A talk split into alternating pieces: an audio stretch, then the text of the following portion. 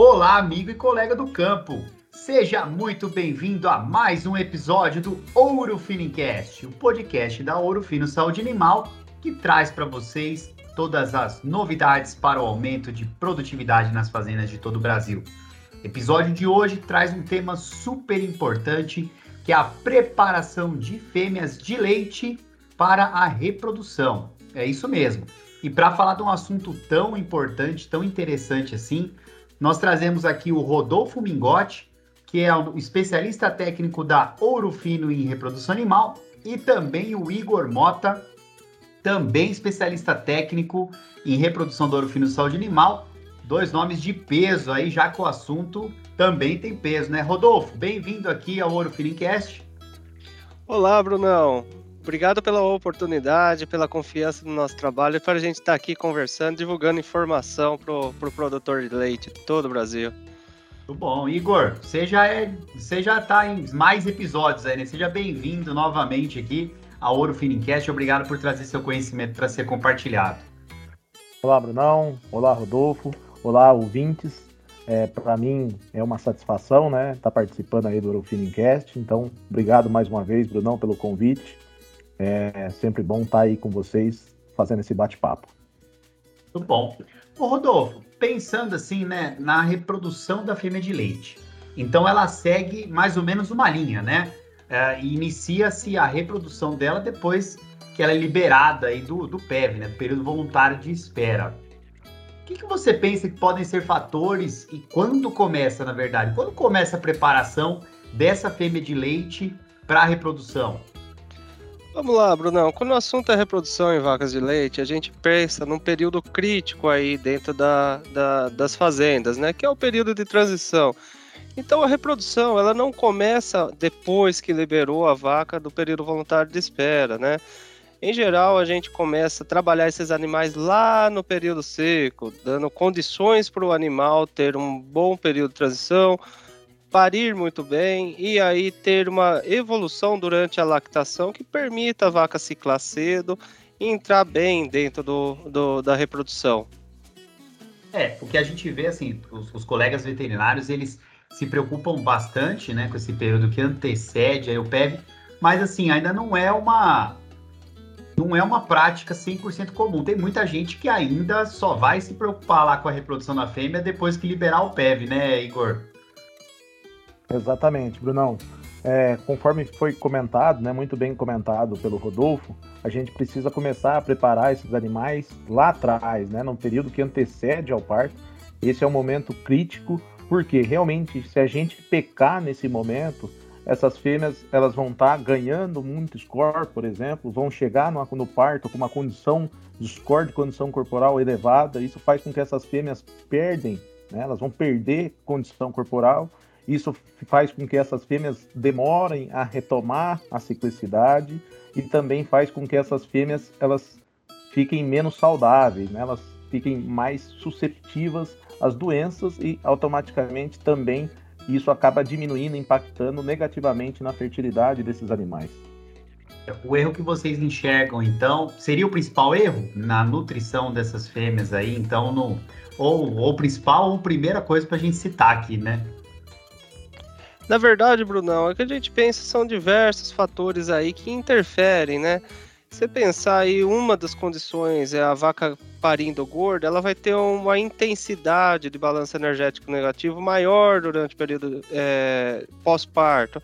Isso vai prejudicar bastante a reprodução dela, mas não é só isso também. A gente sabe que a nutrição está bastante alinhada à reprodução, mas o importante é também dar é, saúde, condições ambientais, diminuir o estresse térmico, dar uma, uma silagem, uma comida uh, que, que seja balanceada e que atenda aos requerimentos da vaca, né?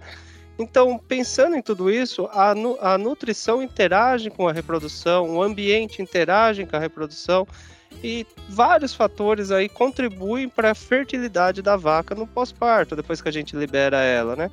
Então é, é, importante a gente pensar em outros fatores e não tentar resolver lá depois que libera a vaca. Se a gente começar a trabalhar antes, certamente a gente terá resultados melhores depois. Até porque essa que você acabou de mencionar, né, esse problema da nutrição, por exemplo, né, uma coisa que a gente vê que é comum nas fazendas em alguns tipos de animais também é ter um período seco muito prolongado, né? Ou seja, a pessoa demora para emprenhar essa vaca, ou seja, começa lá no, no ciclo anterior da fêmea, né? A pessoa demora para emprenhar essa vaca, emprenha ela do meio para o final da lactação, e isso faz com que o período seco dela seja muito prolongado.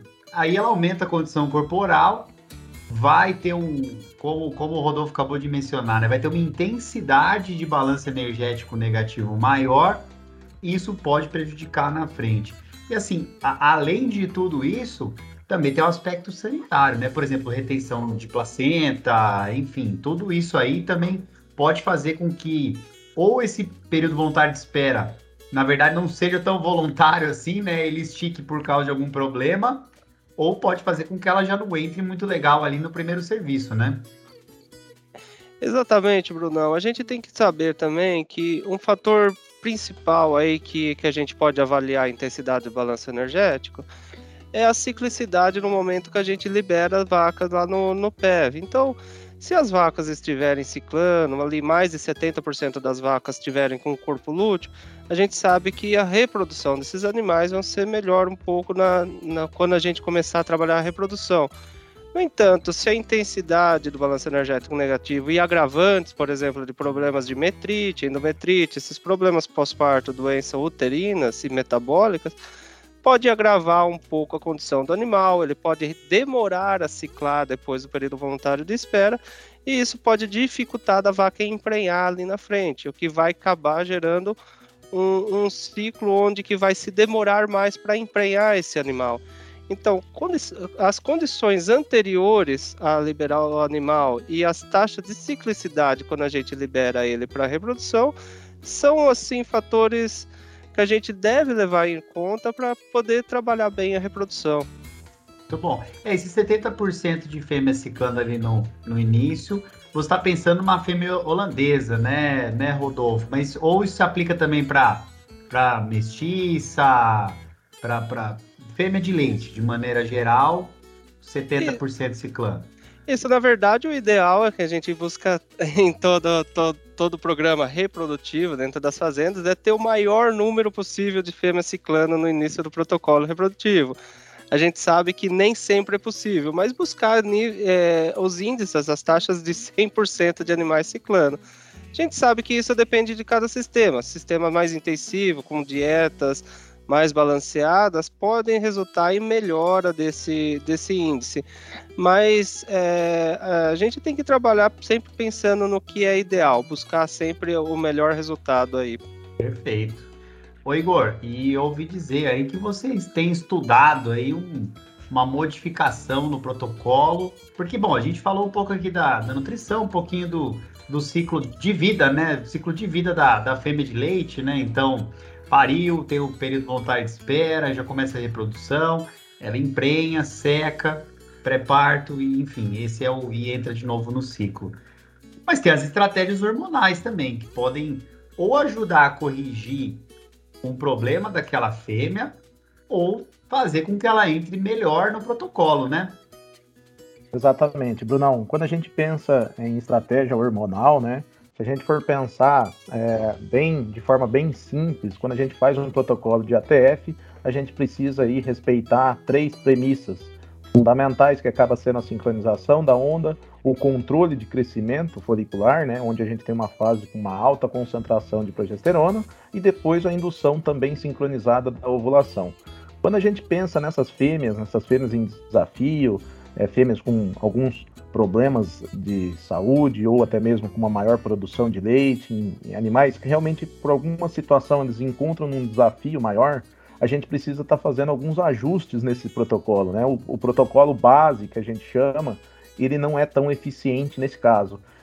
O, dentro desses, desses fatores, o que acaba mais pegando nessas fêmeas acaba sendo a emergência da onda folicular, né? Então, a gente sabe aí que uma parte 30% mais ou menos dessas fêmeas, quando a gente submete elas a um protocolo convencional, elas acabam não tendo a emergência de uma onda folicular, consequentemente elas vão ovular lá na frente um folículo envelhecido, né, um ósseo envelhecido, e isso acaba impactando na fertilidade dos protocolos. Então, uma estratégia para a gente melhorar esse protocolo seria a gente trazer o nosso sincroforte, que até então no protocolo base, né, nesse protocolo base, no caso, quando a gente pensa em fêmeas mais próximas para fêmeas de corte, né, fêmeas mestiças, onde a gente faz essa aplicação no momento da inseminação. Nesse caso, nesse protocolo no desafio, a gente traz ele para o início do protocolo, né? Então, para ajudar realmente na emergência dessa onda folicular. No entanto, a gente sabe que a gente precisa ter um folículo responsivo a esse GNRH, a esse sincroforte no início do protocolo, para que cause a ovulação e que a gente tenha a emergência da nova onda folicular sincronizada. Então, uma estratégia que vem sendo utilizada e ela é fundamental, né, acaba sendo a pré-sincronização. Então, o grande objetivo da pré-sincronização é você realmente aumentar a resposta desse GNRH no início do protocolo e, consequentemente, melhorar então a fertilidade como um todo dentro do protocolo. Dentre as, as, as, estratégias né, de pré-sincronização, tem, tem várias, e, uh, várias estratégias, vários tipos de pré-sincronização. No entanto, o grande objetivo acaba sendo o mesmo, né? aumentar essa resposta ao GNRH no início do protocolo. Então, basicamente, são duas estratégias. Bom, primeiro eu vou voltar um pouquinho aqui no, na fisiologia aqui, né? É, você falou que a gente usa o sincroforte ali no dia zero realmente para melhorar essa resposta do dia zero, né? E aí a gente usa uma pré-sincronização para melhorar a resposta do sincroforte, que vai melhorar a resposta do dia zero, né? Que, que esse dia zero aí não, não, não é tão eficiente em fêmea de leite quanto nós, por exemplo, em fêmeas de corte, nós vemos que a grande maioria delas já saem sincronizadas, né, desse dia zero. É exatamente porque a, somente quando a gente usa somente o benzoato associado ao dispositivo, né, a gente tem uma parcela dessas fêmeas que acabam não respondendo a esse protocolo, Bruno. Então, por isso que a gente precisa fazer esse ajuste, né? A gente precisa aplicar além do benzoato, além do, do uso do dispositivo, que é o, seria o, o protocolo padrão, a gente precisa também incluir um GNRH, que é o nosso sincroforte, no início desse protocolo. Então, Saiu um, um trabalho recente aí agora do professor Gabriel Bó, mostrando que realmente quando a gente faz essa aplicação do, do GNRH no início do protocolo, a gente realmente tem um incremento nessa taxa de prenhez. Não são só esse trabalho, né, mas esse em específico é um trabalho bem recente que saiu, mas são inúmeros os trabalhos que mostram isso, esse aumento quando a gente traz o GNRH para o início do protocolo. É interessante também, Bruno, a gente colocar para o nosso ouvinte assim que é, quando a gente trabalha os programas é, reprodutivos, a gente está pensando em refinamento dos protocolos, né? Então, o que acontece? A gente vem aí com uma abordagem de trabalhar esses animais antes de, do dia zero para que eles respondam melhor ao nosso protocolo de ATF. Então, todo esse preparativo dos animais, com fármacos, no caso aí a, a, a, o sincrogest injetável, a exposição à progesterona, na verdade, a gente está buscando uma melhor performance da vaca durante o protocolo. E como o Igor comentou muito bem, a resposta ao sincroforte no início do protocolo é da, dos objetivos da pré-sincronização. Hum, entendi. E, e, assim, o que, que tem se utilizado para essa pré-sincronização? Então, a, a, importância do sincroforte no dia zero já aqui, para mim, ficou muito clara com essa explicação, né? Mas qual é o objetivo dessa pré-sincronização? O objetivo da pré-sincronização que é melhorar a resposta ao sincroforte, tudo bem? Mas o que tem se utilizado? Assim, qual o objetivo fisiológico de, disso e o que vocês têm estudado aí, que eu, ouvi dizer que tem novidade no ar aí. Exatamente, Brunão. Então, igual a gente já comentou, né, são inúmeras as estratégias de pré-sincronização. Então, não tem uma pré-sincronização que a gente é isso só que vai funcionar ou não. Então a gente tem várias possibilidades. E atualmente a gente vem pesquisando então o uso do sincrogest injetável sete dias antes da gente iniciar o protocolo reprodutivo, então na dose de 2 ml aí que corresponde a 300 miligramas né, de progesterona injetável. Isso faz com que a gente aumente né, essa resposta ao GNRH no início do protocolo. Por quê? Eu vou formar um folículo persistente e esse folículo persistente, por conta do seu tamanho, ele acaba sendo mais responsivo a esse GNRH. Né? Então, esse acaba sendo uma estratégia que a gente vem utilizando é, conforme já foi comentado, são várias as pré-sincronizações, né? Então não tem certo, não tem errada. No entanto, quando a gente pensa nessa estratégia com o sincrogesto injetável, a gente está tendo ótimos resultados, até mesmo quando comparando a outros tipos de pré-sincronização, onde essa fêmea ela já entra com um corpo lúteo no início do protocolo, né, onde ela foi exposta a uma pré-sincronização com um dispositivo previamente utilizado. Então a gente está tendo ótimos resultados nesse sentido. E a grande, o, o, grande incremento que a gente tem é que acaba sendo uma praticidade de manejo muito grande, né? Com um manejo apenas eu consigo trazer resultados aí é, semelhantes quando comparado a outros métodos de pré-sincronização. E da onde surgiu essa ideia de fazer a aplicação do sincrogesto injetável? Né? Teve um, um trabalho do professor é, José Nélio, onde ele comparou exatamente essa. Ele deixou o dispositivo de progesterona por 17 dias ou seja, ele criou um folículo persistente depois desse folículo persistente ele entrou então com o GNRH e comparou com o duplo OV-Sync e não viu diferença com relação tanto na concepção aos 30 dias, na concepção aos 60 dias e na perda gestacional. E isso fez com que a gente começasse a pensar numa possível estratégia então de estar tá substituindo esse dispositivo pelo sincrogesto injetável. Então, peraí, para a turma notar, os trabalhos que é o que vocês. Até chegar nesse modelo demora um tempo, né? Tem que ir se estudando. Vocês pegaram alguns modelos e viram então um modelo que se adequasse no, no dia da fazenda, imagino, né? Porque sete dias aí é só você pegar quando a vaca vai ser liberada, que ela entraria no D0, é só puxar uma semana para trás, 2 ml de sincrogeste injetável, né? E, e, aí a ideia então é fazer um, um folículo persistente que responda melhor ao sincroforte e não, por exemplo, fazer com que ela entre com um corpo lúteo nesse protocolo. É isso? Exatamente, Bruno. Então, quando a gente pensa no objetivo, né, o, o objetivo principal, quando a gente pensa nessa pré-sincronização, seria a gente aumentar essa taxa de resposta ao GNRH. Quando, nesse trabalho do professor José Nélio, o que, que acontece? Né? Quando ele deixou esse dispositivo por 17 dias, e ali 10 dias após o início desse dispositivo, ele entrou com o GNRH e, e meio que fez um, um protocolo OB5, esses animais a gente acredita que é, parte delas né, poderiam até estar ciclando, no entanto, só iriam apresentar um corpo lúteo se elas já estivessem ciclando antes de iniciar essa pré-sincronização. Né? A partir do momento que você coloca o dispositivo, você bloqueia essa ovulação. Então você tem uma baixa taxa de animais entrando no, nesse protocolo com um corpo lúteo. Então, e, e, ele teve o mesmo resultado se comparado com o duplo OV-Sync, onde você garante tanto um corpo lúteo da pré-sincronização e também um folículo responsivo a esse GNRH. A partir desse resultado que a gente começou, então, a estudar a pré-sincronização utilizando apenas o sincrogesto injetável, já que a ideia acaba sendo a mesma, né, de formar um folículo persistente no entanto, a gente diminui um pouco a, essa questão de provável uma vaginite, né, uma, uma reação inflamatória um pouco mais intensa pelo fato de deixar esse dispositivo por 17 dias. Brunão, é interessante aqui, como o Igor está falando, da gente também conduzir um pouco o raciocínio do nosso ouvinte, né? O que seria, é, o que poderia gerar dúvida aí, o que é um folículo responsivo ao GNRH, né? Na verdade, é um folículo que ovula e vai formar um corpo lúteo durante o protocolo de ATF.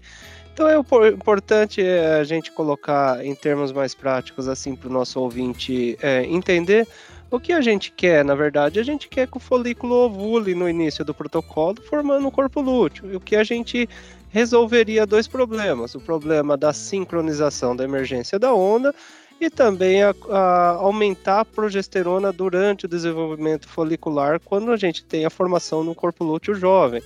Então, essas do, essa estratégia de formar um folículo persistente que responde ao GNRH ovulando é, resolveria para a gente esses dois problemas. E, e, isso tudo a gente elaborou dentro de vários, vários projetos científicos, os nossos parceiros aí. E aí a gente concluiu que sim, a gente consegue ovular esses folículos no início do protocolo, mesmo havendo progesterona da, da do dispositivo ou da, da, do sincrogesto injetável, né? Então a gente consegue ovular e consegue resolver esses problemas aí no início do, do protocolo.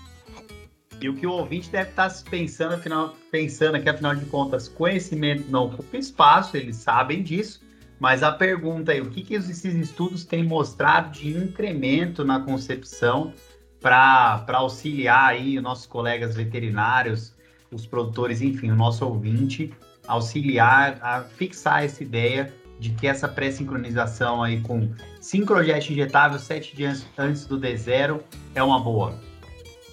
Então, Brunão, na verdade, é, eu vou ser até menos incisivo, né, nesse sentido de incremento, tá? Eu vou trazer o resultado dos últimos estudos que a gente vem conduzindo, onde realmente a gente acabou comparando métodos de pré-sincronização e a gente obteve praticamente a mesma resposta, né? É, numericamente, o sincrogest injetável está até melhor quando comparado aos animais que foram submetidos a essa pré-sincronização com o dispositivo, mas não deu efeito estatístico.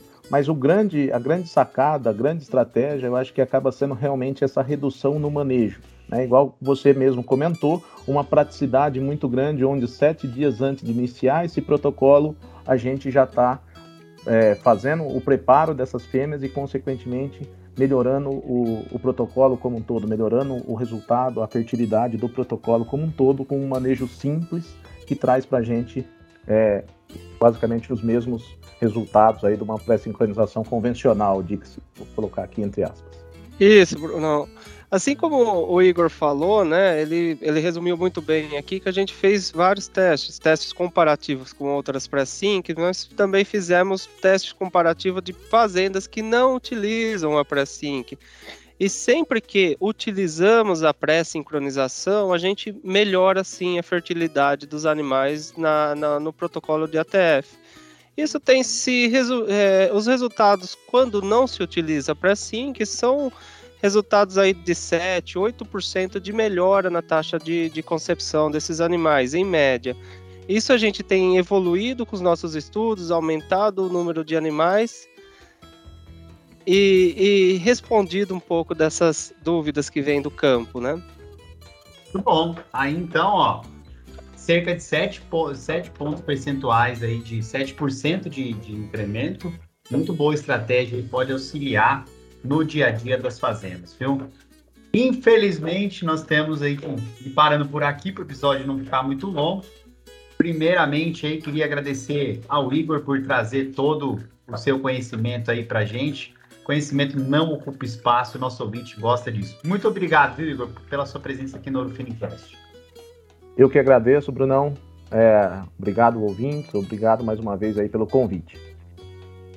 E agora também agradecer o Rodolfo aqui, estreando nos episódios do Ouro Finicast. Mandou muito bem, viu, Rodolfo? Também trazendo bastante conhecimento para o nosso ouvinte. Muito obrigado, viu? Eu que agradeço, Brudão. Obrigado pela confiança, obrigado ao Igor também por dividir esse, esse Ouro Finicast com, com, com os nossos ouvintes. E conte sempre comigo. É isso aí, pessoal. Gostou do papo? Que quer saber um pouquinho mais sobre a pré-sincronização em fêmeas de leite? Bom, temos vários canais aí que você pode entrar em contato conosco pelo Instagram, Facebook, pelo nosso central de atendimento, via site, enfim, tem N maneiras aí. E tem também os consultores Ouro Fino da, da região, das regiões do Brasil. Ouro Fino está aí no campo, está na ponta, espalhado por todo o Brasil. Tudo bem? Muito obrigado, fico por aqui. Muito obrigado pela audiência e até a próxima. Tchau!